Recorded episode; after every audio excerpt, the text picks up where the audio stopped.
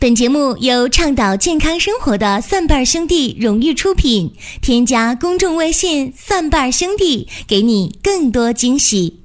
感谢大家继续的关注和支持蒜瓣兄弟旗下的音频节目《寻宝国医》。我们今天是连更两期节目，补上上周六和周日给大家欠缺的这么两档。听《寻宝国医》，我们要。明白一个目的，就是求医不折腾，这一点非常的关键。说求医问药，往往是几个回合下来，钱花了，也许病好了，也许没好，甚至会加重。大多数人对这个过程感觉到苦不堪言，也有的人在求医过程当中没有任何的波折，没有任何的烦恼，因为他明白的，他懂得的比较多。所以，求医不折腾，应该是当今一个很现实也很符合大家需求的这么一个诉求。蒜瓣兄弟的家庭医生计划现在正在推出第三批，所以大家有需求的，可以在蒜瓣兄弟的公众微信菜单当中点击病历卡，再点击家庭医生，争取属于你的，属于你。一家人的家庭医生，强调一下，这个服务目前是完全完全免费的。好，言归正传，今天的话题是谁说中医两千岁？这中医在我们国家应该说是一个老百姓啊非常愿意接受的养生治病的方式，而且中医可以帮大家长命百岁。说中医有两千年，这大概是很多人的一个共识。中医为什么说两千年呢？两千岁呢？大家呀，往往是以《黄帝内经》成书的年代去判断这个事情。目前来讲，主流的学术观点认为，《黄帝内经》的成书年代应该是在秦汉之间。这秦汉之间可不是说。台湾的那个老帅哥秦汉不是啊？秦汉之间指的是秦朝和汉朝之间。那秦朝我们知道，呃，它的时间比较短，公元前二二一年到公元前二零七年，整个秦朝是非常短命的。那汉朝可就比较长了，呃，且不说东汉啊，就说这个西汉，就公元前二零六年到公元八年。所以你看，在秦汉之间，那这一下啊，大家就想到了，说秦朝公元前二二一年，距今天是一千七百九十四年；说西汉的末年是公元前八年，距今天是两千零七年。哎，所以按照这个观点，我们就知道了啊，说中医啊，还真就是两千年，两千岁。但是大家有一点别忘了啊，《黄帝内经》啊，它绝不是皇帝老人家去写的一本书。皇帝是中国人的人文始祖啊，我们讲炎黄子孙。那炎帝是谁呢？是神农氏，是中国的医药之神和农业之神。皇帝呢是轩辕氏，轩辕皇帝。那么炎黄子孙，其实炎帝和黄帝呢，他们是同父异母的两个兄弟，这点大家一定要知道啊。同父异母的两个部落后来合并了，在黄河流域形成了最大的一个部落，哎，炎黄子孙。这样的话，汉族整个一脉就传下来了。那么黄帝他老人家究竟生活在什么时代呢？注意啊，黄帝。他是在公元前两千年左右啊，公元前两千年左右，据说皇帝活了一百一十八岁。大家想啊，公元前两千多年，距今天大概可就是四千年到五千年了，对吧？所以为什么讲中华文明上下五千年呢？如果按照皇帝。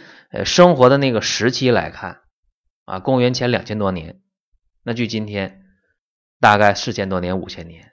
那么从这个角度看，说《黄帝内经》成书，那可就早了，对吧？那岂止两千年呢？四五千年。不过刚才我也讲了，说皇帝写《黄帝内经》，这只是一个美好的愿望。为啥呢？因为中国人写书有一个习惯，就是容易去托一个名人。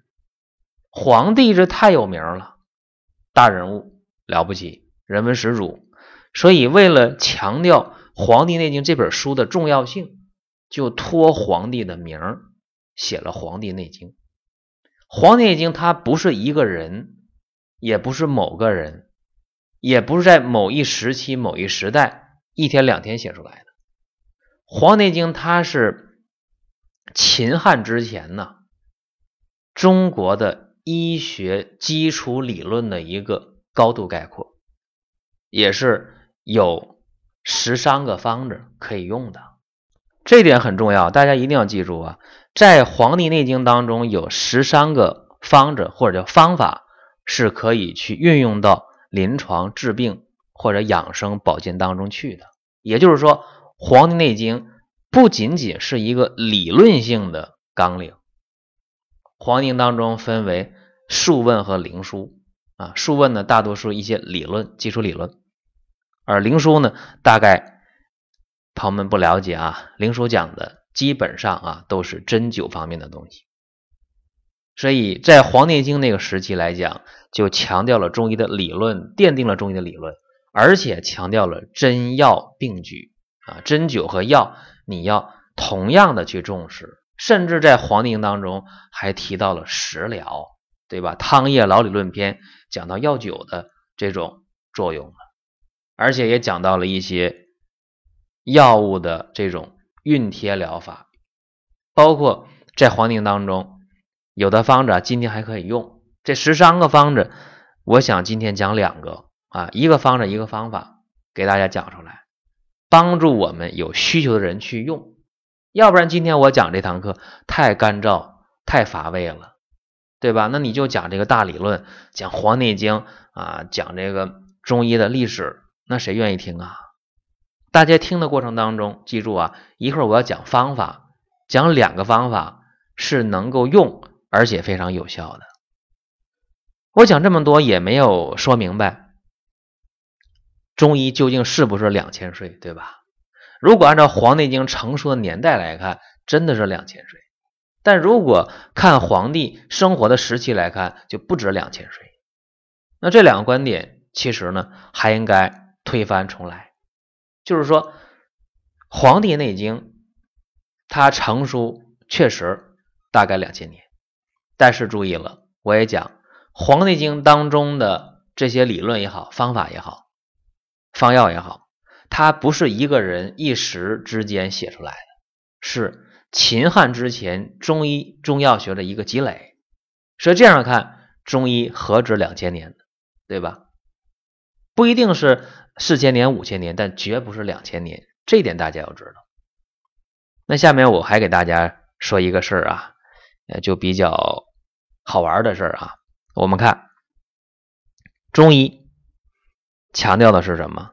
说阴阳、五行、气血、经络，这些是中医的基础，对吧？这点大家应该说并不怀疑。说这确实中医就这么去呃讲理论，甚至呢这样去辩证去给大家用药。那么有的时候大家随便拿一味药来啊，说我止咳来点甘草片。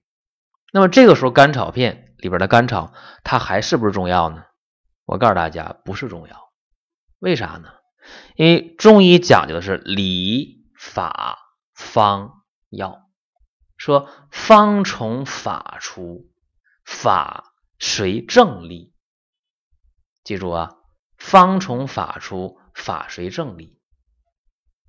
有方有法才能有药，而且在方和法之前是有中医的理论，阴阳、五行、气血、经络。丈夫等等啊，有中医的理论，就是说你没有理论、没有依据的话，你有什么方有什么法，没有方没有法，你用的那个药它就不是中药，这大家要知道啊。所以不是随便拿点药来，哎，看着寒症用热药，看着热症用寒药，你就对了。好多时候我们大家容易望文生义，说那我咳嗽了怎么办呢？来点山豆根，哎，止咳呀。或者说我看见这眼睛红了啊，我来点这个桑叶啊，就能把眼睛红给治好了，把结膜炎治好了。这表面看呢用的是中药，其实呢这只是一个民间验方，谈不上中药。为啥？因为中药的应用是理法方药，它是有一系列的。内在的规律、原则和方法，这也是为什么好多人经常问说：“宝国叔啊，我有什么什么问题，有什么什么病啊？你看我用什么什么什么药啊，这样去用行不行？”大多数的时候我一看不行，为啥？因为你用的这个方法没有中医的理论作为依据，也没有用药的方和法作为依据，这个时候你用的药。没有意义，或者说仅能解决一部分问题，这也是为什么我们推出家庭医生计划的原因，就是真正的让大家能够通过原汁原味的理法方药下来，我们去解决问题。同样是感冒，同样是咳嗽，但是不同的人、不同的症，我们在给大家去处理的时候、去解决的时候，可以说差别太大了。不过方法不一样，最终的结局都是帮大家找回健康。这咱们讲点呃题外话啊，咱们讲寻宝国医那个医字啊，繁体字的医，一个写法是下边带一个巫字啊，就是那个巫婆的巫；还有一种写法，下边带个酉字，就是申猴酉鸡的酉。那个酉当什么？当九讲。所以。中医的发展，呃，可以讲贯穿了上下五千年。最开始通过巫医不分家的那个时候，通过部落当中能够沟通天地鬼神的那个女性，因为女性叫巫，对吧？今天我们讲那跳大神的也好，那个女的我们叫巫婆，男的叫神汉，对吧？也没有管男人叫巫的，没有啊，巫是女的，通灵的，能够。沟通天地的，沟通鬼神的，这个在祝由十三科当中也有，叫祝由术。当然，今天把这个批判了啊，说这东西违心的啊，说这个东西不科学的，糟粕等等啊。我们不说这事儿，不评价这个事儿，但是记住，医学不仅中医啊，世界上任何一门医学最开始都带有这个巫的性质啊，巫术的性质，因为那个时候生产力比较落后，好多时候只能够。听天由命，或者想办法跟天地鬼神沟通。你看那甲骨文也是啊，在龟甲兽骨上你刻字啊，拿火烤啊，然后出现什么裂纹啊，然后去去摇卦呀，去判断，往往也是啊，也是存在这种巫的这种成分。那随着人认识问题的发展，你看到《黄帝经》的时候，这个时候啊，就开始用药酒去治病了。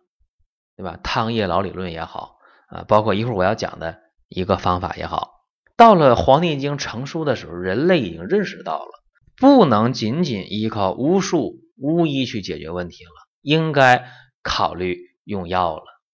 所以这时候好多方法应运而生，像《黄帝经》当中的十三个方子方法就出现了。好，下面咱们讲今天的第一个啊，帮大家解决实际问题的第一个方法。就给大家讲，说有些人经常喝酒，而且经常喝醉。用今天的话讲，这个人叫酒人啊，就靠酒，甚至可以不吃饭，但是不能不喝酒。那这些酒人经常喝酒的人，他有一个通病，就是已经产生了酒精的中毒了。那这样的人，呃，往往是手抖，往往是头摇。往往是注意力不集中，往往是身体特别倦怠无力，而且容易出汗。这样人呢，经常身体是热的。为啥呢？酒是热性的东西啊，并且这样人怕风，这样人不爱说话，这样人特别没劲儿。对于这个酒精中毒的人呢，长期酗酒的人，因为酒的热性生湿伤脾，进而伤筋，所以筋、骨、肉、皮都伤了，五脏也伤了。酒的热性长期蓄积，壮火食气，这样人哪会有力气呢？筋骨、肌肉都没劲儿。这样的人呢，注意了，你让他说不喝酒，说你行了，你别喝了，没用。除非你把他身上的钱都给他没收了，但是没收也不行，他会借钱喝。所以对这样的人啊，怎么办呢？酗酒的、酒精中毒的酒人有一个办法啊，在《黄帝内经》的《素问风论篇》当中，管这叫什么叫漏风病。还有个方法解决这个事儿，叫折泻饮。这个折泻饮呢，它不仅仅是用折泻一味药啊，还用白术、折泻白术，再加上迷涎。这迷涎是什么呢？就是鹿涎草啊，也是一味中药。这三味药呢，有个比例，折泻和白术。如果各占一份的话，这个鹿涎草就占半份是二比二比一的这么一个关系。这三味药你把它混合之后打成粉，然后饭前的时候，早中晚三顿饭吃饭之前各来一勺，用温水给它送服。这个方法你不要小看啊！这个折泻饮，你如果给酗酒者、酒人坚持用上十天、二十天的啊，你发现状态好了很多。从哪看出来呀？不那么爱喝酒了，或者喝酒量能够少一点，并且这个人身上的力气会多一点，也不感觉身上那么热。啊，手脚也好使一点你看这个方法啊，一定要注意，可以长期用。这是《黄帝经》当中的一个折泻饮，到今天仍然有实际意义。再讲一个啊，我们今天呢都知道，风湿骨关节的问题比较复杂，因为人活着，人无骨而不立啊。受潮、受风、受凉、受寒，风寒湿邪嘛。或者说，今天的人，尤其年轻人，不喜欢多穿衣裳，说穿多了影响体态，影响体型。好多年轻人冬天穿的跟春秋穿的衣裳差不多，还有露肚脐的、露后腰的，啊，露大腿的、露胳膊、露肩膀的。所以这样下来的话，今天好多人，好多年轻人啊，这骨关节不太好，怎么办呢？疼啊，是吧？疼，疼他也挺着，为了美嘛。如果说上年纪之后这些问题还不能解决的话，那可就麻烦了。我们讲啊，上了年纪人，他那个漫漫冬夜啊，冬天夜长啊，很难过。啊，浑身都疼，年轻人可能还不理解这个事儿，刚有一点苗头，在这儿呢，给大家一个方法啊，叫寒痹运法，痹就是这种疼痛啊，寒痹呢，因为受寒导致的这种疼痛，运法，我们说熨斗知道吧？电熨斗，那怎么熨呢？是用熨斗熨吗？用烙铁吗？那都不行，那是上刑，对吧？那是做衣裳。在《黄帝经》当中，给大家有一个方法，就是通过三味药啊，非常简单，用蜀椒啊，蜀椒西蜀啊，四川那个川椒，蜀椒。呃，不懂的人啊，有的人不懂，说蜀椒、川椒是不是那个朝天椒那个辣椒啊？不对啊，这个蜀椒它是什么呢？它叫川椒。也叫点椒，是一个圆球形的，类似于圆球形这么一种椒啊，绝不是那个长形的，不是啊。蜀椒也叫点椒，也叫川椒。还有干姜，干姜没啥说的啊，姜呢晒干了，干姜。还有这桂心儿，肉桂大家知道，肉桂我们都知道啊，那桂树的皮儿。记住，桂心儿呢是桂树的树皮啊，把表层刮掉之后，中间那一层，哎，这就比较稀缺了，比较贵，也不太好买啊。蜀椒、干姜、桂心儿各等份儿各等份儿放哪儿呢？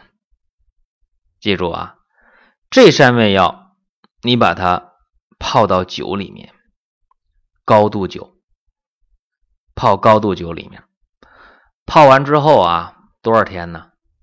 起码泡半个月，现在就可以准备了。蜀椒、干姜、桂心儿，一般来讲，高度六十度的酒，二斤可以泡蜀椒、桂心儿和干姜各。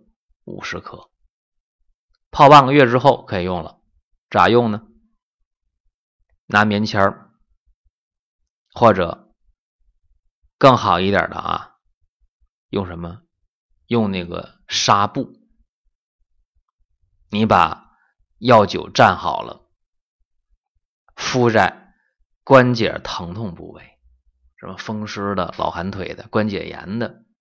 哎，只要你关节疼的，因为风寒湿邪导致的，也别管年龄多大，热敷上啊，敷上之后，最好是再拿条热毛巾，哎，在笼屉上正热的，再放到这个纱布的外面，那就更好了啊。纱布蘸药酒，放在疼痛部位，再把热毛巾啪再敷上，哎，这个方法很好，因为它能够把这个药力送到你疼痛部位。非常管用，可以促进局部的这种血脉流通，还能驱除风寒湿邪。所以今天给大家讲这两个方法呀，都有实际意义。记住啊，中医绝不止两千水，千万注意。而且有的时候你个人用的那个方法啊，某一味药啊，某一个验方，不见得好使，好使了也不能说是中药中医的治疗。那只是一个验方，因为真正的中医中药在用的时候，它讲究理法方药的衔接。像刚才我讲的这两个方法，呃，没时间给大家去剖析。如果剖析的话，这里面就有理法方药的这个逻辑关系。因为中医是最严谨的辩证逻辑，这点注意啊，中医不是没有逻辑，而是逻辑性非常非常的强，是逻辑学当中的辩证逻辑。好，咱多的不讲啊，今天也就讲这么多。有争取家庭医生的朋友，赶快行动。好了，下一期的更新是在星期三。好了，再会了。本节目由倡导健康生活的蒜瓣兄弟荣誉出品，添加公众微信“蒜瓣兄弟”，给你更多惊喜。